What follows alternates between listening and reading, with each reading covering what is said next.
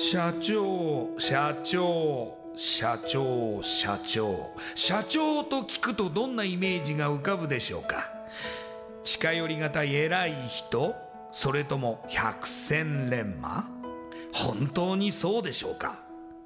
社長は会社の顔。多くの責任と悩みを抱えながらどんな時でも毅然としていなければならない。それが社長です。輝いて見えても順風満帆に見えても過去には人には言えない。いやできることなら言いたくない恥ずかしい失敗や挫折しょっぱい話があるんです。社長チップスの塩味はまさにそんな社長たちの汗と涙の塩味。そう。社長は別名 CEO なのですから。この番組ではそんな社長たちのしょっぱい話をあなたのビジネスや仕事に生かしてもらいたい。将来社長を志す人たちに希望を届けたいという思いのもとさまざまな業種の社長インタビューを紹介していきます。エスプライドプレゼンツ日本の底力。社長チップスラジオ。この番組は株式会社エスプライドの提供でお送りします。社長チップスってなんだろう？辞書で調べてみた。社長のカード付きポテトチップスで他の参加社長とのネットワーク作りにもなりメディア露出の PR 戦略も伝授？どういうこと？日本の底力社長チップスエスプライドプレゼンツ。日本の底力。社長チップスラジオ。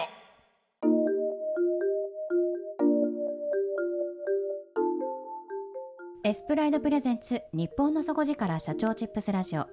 こんばんは。社長応援ナビゲーターの西川真理子です。今夜のゲストは株式会社。前のメリー代表取締役。星野貴文さんです。星野社長よろしくお願いします。よろしくお願いいたします。ではまずはじめに私の方から星野社長のプロフィールご紹介させてください。1986年埼玉県鴻巣市出身です。元プロサッカー選手です。浦和ユースから流通経済大学サッカー部を経て株式会社草津温泉フットボールクラブ。それからジェフユナイテッド市原千葉リザーブズそしてパラグアイ2部リーグの Club Veintinueve de Septiembre でもプレーされました。そして引退後2013年株式会社ジールコミュニケーションズへご入社。また人材ビジネスを行う株式会社ジールアスリートエージェンシーの設立にも参画され2015年取締役執行役員に就任されます。そして昨年独立され株式会社前のメリーを設立日々邁進されています。それではこの後星野社長の汗と涙の塩味エピソードに迫っていきましょう。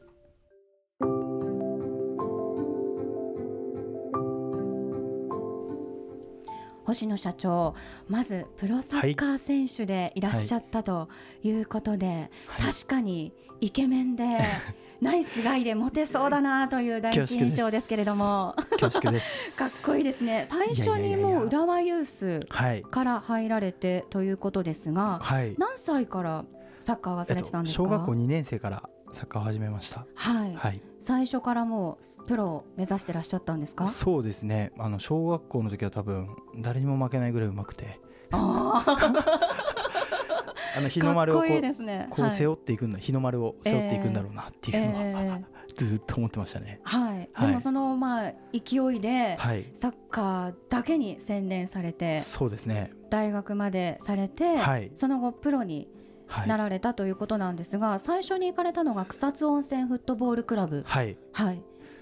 もう1軍2軍行ったり来たりで、全然ダメダメで終わりました。サテライトリーグ6試合止まりではい。終わってしまったので、そうなんですね、はい。やはりこうプロになるっていうところでいはそれまでと全然違いますか、なかなかもう上には上がいて、ええ。まあ、あの難しさを感じましたね。まあ、環境としては厳しいですよね、はい。どういう生活を送られるんですか、プロサッカー選手って、こんな派手な顔して、はい。あのーめちゃくちゃ私生活が意識意外と高くてはい。あのカップラーメンも食べたことないしタバコなんかもちろん吸わないし、はいお酒は、まあ、週週一あまあまあ。飲んでたまあ平日はあもはいうはいはいはい。とにかく意識高くて11時には絶対寝るとか。え結構そのサッカー以外のところではめちゃくちゃ意識高くやってきたんで思い入れは結構すごかったです。コンディションを整えるっていうところではうんやはりプロとしての意識っていうのをきちんと持ってらっしゃったと。はいただその実際に、まあ、試合で結果を出すっていうところはやはり難しい、あもう試合にも出れなかったですし、ではい。その後移籍して、まあ、JFL っていうカテゴリーをちょっと落としたところでもええ。こうプレーしたんですけど、なかなかうまくいかず、はい。まあ、で25歳で、まあ、南米でプレースタイル的にも結構ガツガツしてたので、南米のパラグアイでプレーをするっていうのは はい。そのサッカー選手としては、はい。結構もう勇気のいる選択なんじゃないあですか？そうですね、まあ、ただたまたま代理人の方が今芸能界であの有名な武田さんってえいるじゃないえですか、はいはい。の方と代理人の方が一緒で、はい。まあ、結構社交的だし、はい。南米でもやっていけるんじゃないかみたいな。はいはい。でまあブラジルとかアルゼンチンだと絶対厳しいけど周辺諸国でちょっとプレーしてみたら意外といけるんじゃないかみたいなうん。話で即決でいきますと、当時ははい。やはり星野社長の中でも、あのこのパラグアイで絶対結果を出すんだっていうあそうですね。思いがあったっていうことですね。ありました。ただやはりパラグアイも厳しい環境でしょうね。トータルでサッカー選手でもう全部日の当たらぬまま終わってしまったなみたいなところは、うーん。まあ、悔しかったですけど。はい。その時に、はい。その後のキャリアに関してはどうお考えになったんですか、いやもうまだまだパラグアイ帰ってきても日本でも何かしらチャレンジしたいって思いがあったりとか、ええ。まあ、あとは最悪サッカーやめたらこんなギラギラしてるし電通に入るか 博報堂に入るか。はいはい。博報堂名前ちょっと分かんないな、ええ それかじゃあナイキに入るか、はいはい。レッツのコーチやるかとか、はなんかもうそもう浅はかな、い、キラキラしたところにキラキラしたことばっかり考えてましたね。いなと、はい、はい、思いはありましたね。そういう思いを持ってはい。日本に帰国されたんですね。いやまあまだこうサッカーチームをこう探そうという思いはちょっとあって、ええ。こんだけ日の当たらぬまま終わってもまだやるのかとかちょっとまあいろいろ悩んでた時ではありましたね。ええ。その後じゃあ例えば、はい。まあ、ジールコミュニケーションズに入社はい。となるわけですが、はい。それまでにはどういう何か出来事とか、はい。え決意を、まあ、決めるような出来事みたいなところがあったということなんですかね？そうですね、まあ、26歳の時に、まあ、ちょっとこれサッカーとは関係ないんですけどちょっと身内のところで道場を買うつもりは全然ないんですけど 私は姉がいまして、えええ姉の甥っ子が当時1歳半でもう思いっきり元気で、えうん。ようやくこう立ち始めるあ、まあ、1歳半なんではい。こけたり座ったりみたいなところで、まあ、どこがきっかけになったか分かんないですけどちょっと頭にこう血が上ってしまう硬膜下出血のようなところが急急遽ありまして、はい。に、えー、と僕が26歳日本帰ってきた時ですね、ええ。でその時まあ痙攣が起きてしまって緊急で病院に姉が連れて行き、はい。でその場で多分 CT とか取ってまあ血を取り除く手術をしなければいけないと。でリスクもあってサイン今日中にしてくださいみたいなのがあってすぐこう手術行われたんですけどそこから簡単な手術から頭にばい菌が入ってしまってはい。まあ、いわゆる今この6年間経つと7歳半になるのかな？7歳になるんですけどまあちょっと重度の障害児になってしまってうん。でまあまあ身内では私がサッカーやめ時に大変なことになってしまった時にまはい。あこれ私サッカー逃げてたわけじゃないんですけど逃げるってわけではないんですけどこの自分がサッカーでこう悩んでる悩みがうん。毎日こう姉の苦しんでる姿勢とか顔とか、まあ、母親がこうサポートしてるところを見るとなんか悩んでるのちっちゃいなみたいな、うんうんうん。まあサッカー選手はサッカー選手で命がけでやってきたし、はい。まあ、負けは負けだしと。でなんかここからの進路で悩むっていうよりも元気だったらまず何でもできるだろうみたいな、うっん。ていうのは甥っ子からこう学べて、うん。まあ、うまくこう26歳でサッカーから新しいビジネスに転換していくきっかけは、まあ、甥っ子が与えてくれたのかなっていうのはうんありますね。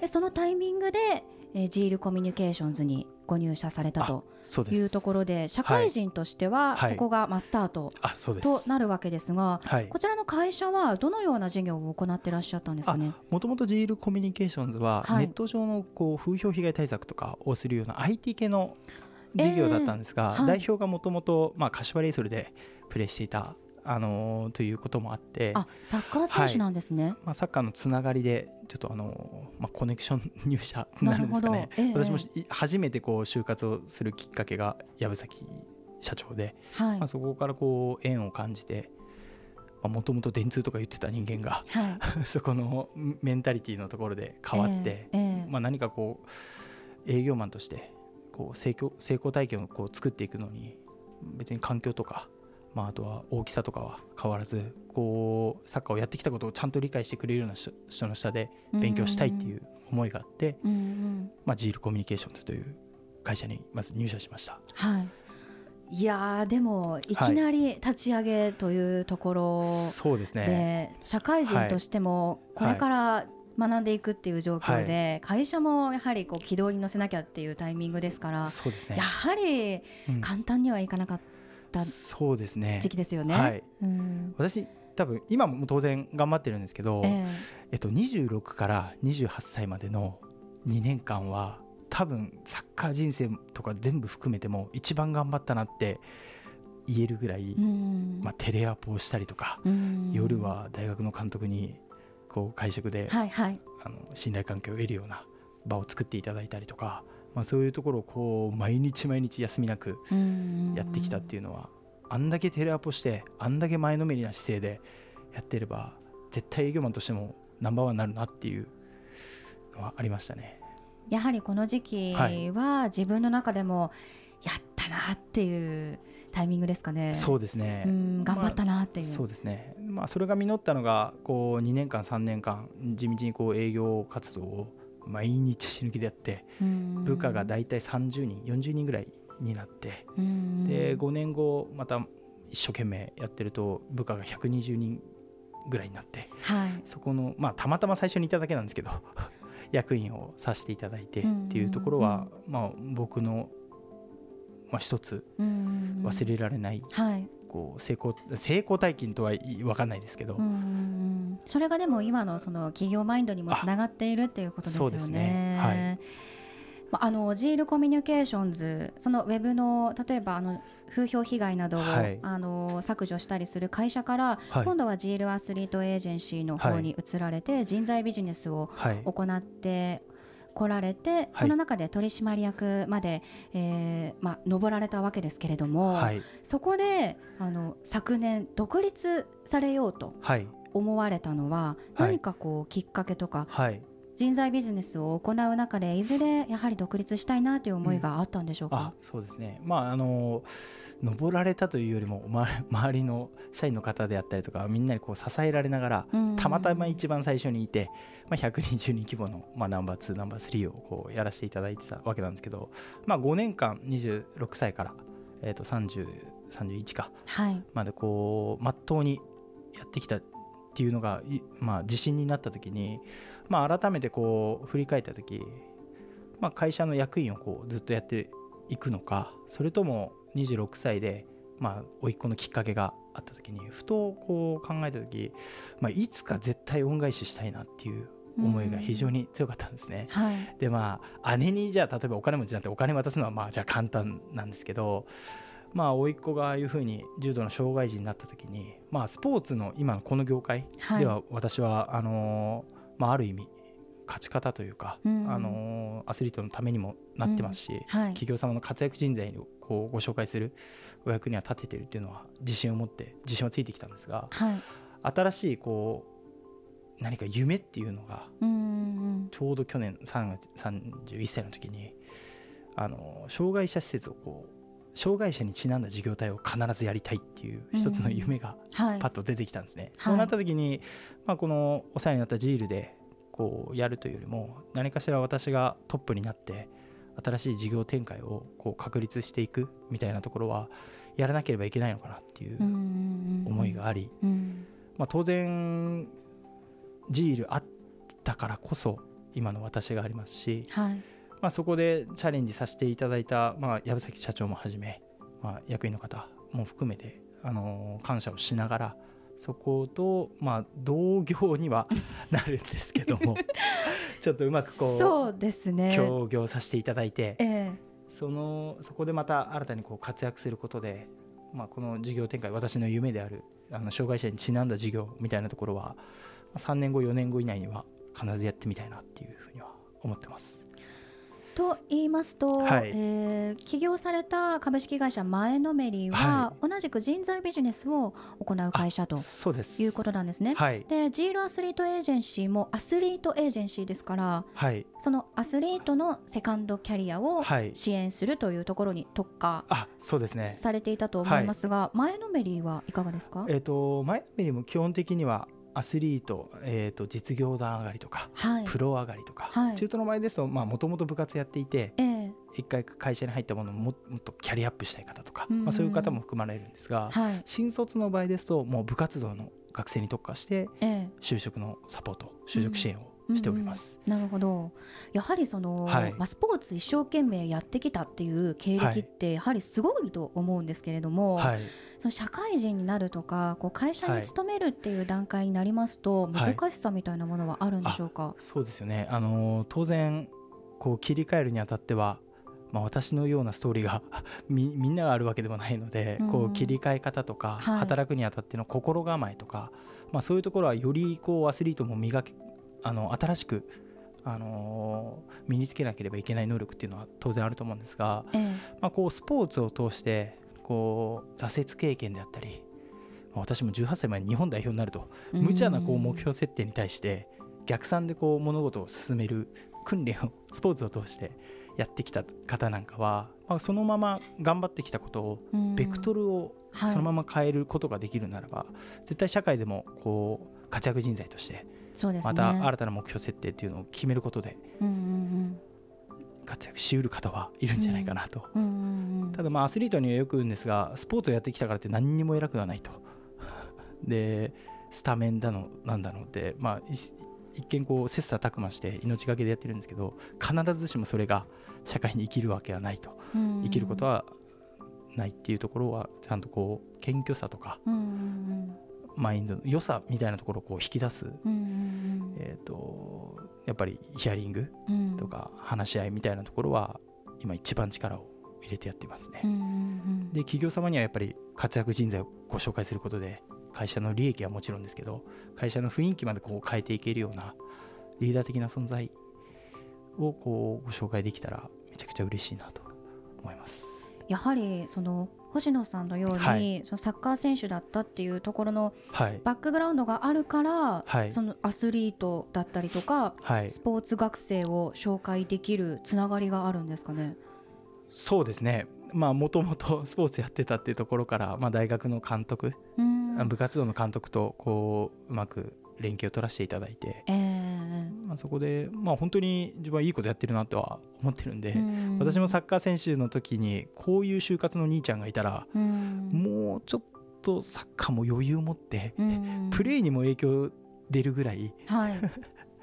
なんか気持ち的なサポートもできるはずだなっていう風な思いでやってるのでそこはそうですね。でも確かにその、はこのまま部活に専念していていいのかなとこはい。う不安を抱えながら、はい。就職活動もやらなきゃと。いや焦りね。を抱えてどちらも中途半端になってしまって、はい。部活動の監督からは怒られるし でも就職先が決まってないしっていう状況の学生ってたくさんいるっていうことですよね。あれ地獄ですね。そうですよね、はい。そこもやはりその、まあ、星野社長の事業で、まあ、支援したいと。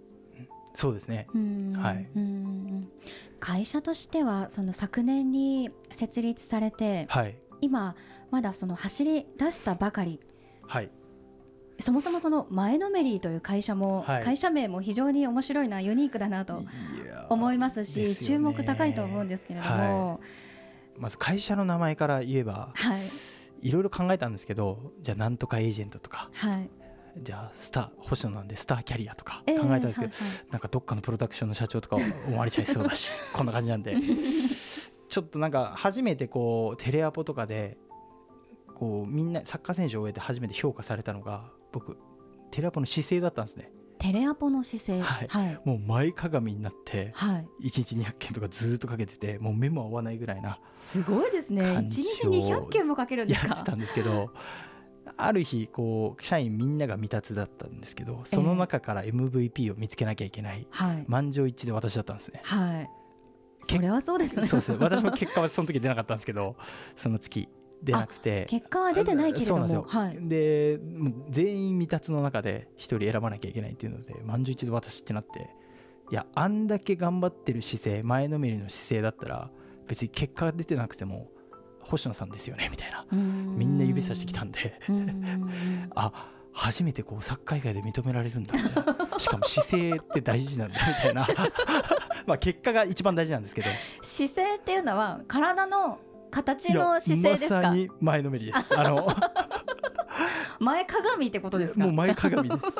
つんのめりとかそっち系の。なるほど、はい。うんその電話をかけてる姿がもあそうですね。星野さんの象徴にもなってそれを社名にされたと。そういうことですね。そういうことなんですねこの事業をまあ盛り上げていくと同時に新しい事業も考えていらっしゃると思いますが、はい。これから起業したいという若者それからもともと社長になりたいんですって考えてらっしゃるサラリーマンの方もいらっしゃると思いますので、はい。そのような方に向けて、まあ、経験者からえーアドバイスやメッセージなどもしいただけたらお願いできますか？まあもともと僕もその社会人初めて26歳でなってでそこまでは別に社長になるとかで今も別にそのステータスを気にして社長になってるわけではなくてこう、まあ、いろんな社長とこうお話をすると5年後20年後のビジョンって何って当時からいろんな社長にご飯とか連れてってもらったんでああったんですけど、はい、僕は正直なかったんですね。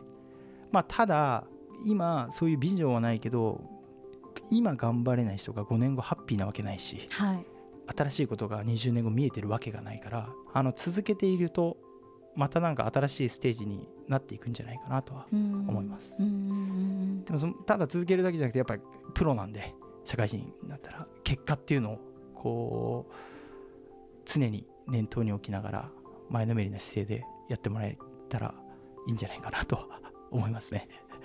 結果が出ずにこうはい苦しんでいる方もたくさんいらっしゃると思いますけれども、はいそのような時にこう鍵となるのも前のめりな姿勢なんでしょうかね？まあ、それは間違いないと思いますね。やっぱりこう姿勢から変えてええまたこう一から頑張っていくとかそういうところうはん必ず結果に紐づいてくると思うんでうんうんまた周りの方々もはいそういう姿勢を見ていると、はいあ何か助けてあげなきゃっていう気持ちになりますもんね。そうですね。うんなのでそこは間違いないと思います。はい、はい。ぜひ、まあ、新社会人の皆さんも、はいそしてこれから社長になる皆さんもはい。姿勢がやはりまずは大事ではい。でその、まあ、何かこう前向きなアクションを起こすっていうことがまず第一歩になるのかもしれないですねそうですね。間違いないです。今夜のゲストは株式会社前のめり代表取締役星野貴文さんでした。ありがとうございました。ありがとうございました。インパクトのある PR がしたいけどどうしたらいいのか。採用の時学生の印象に残せるようなものがあればな。社長同士のつながりを作りたいんですけど。社長さん悩んでいませんか？その悩み解決しましょう。日本の底力社長チップス。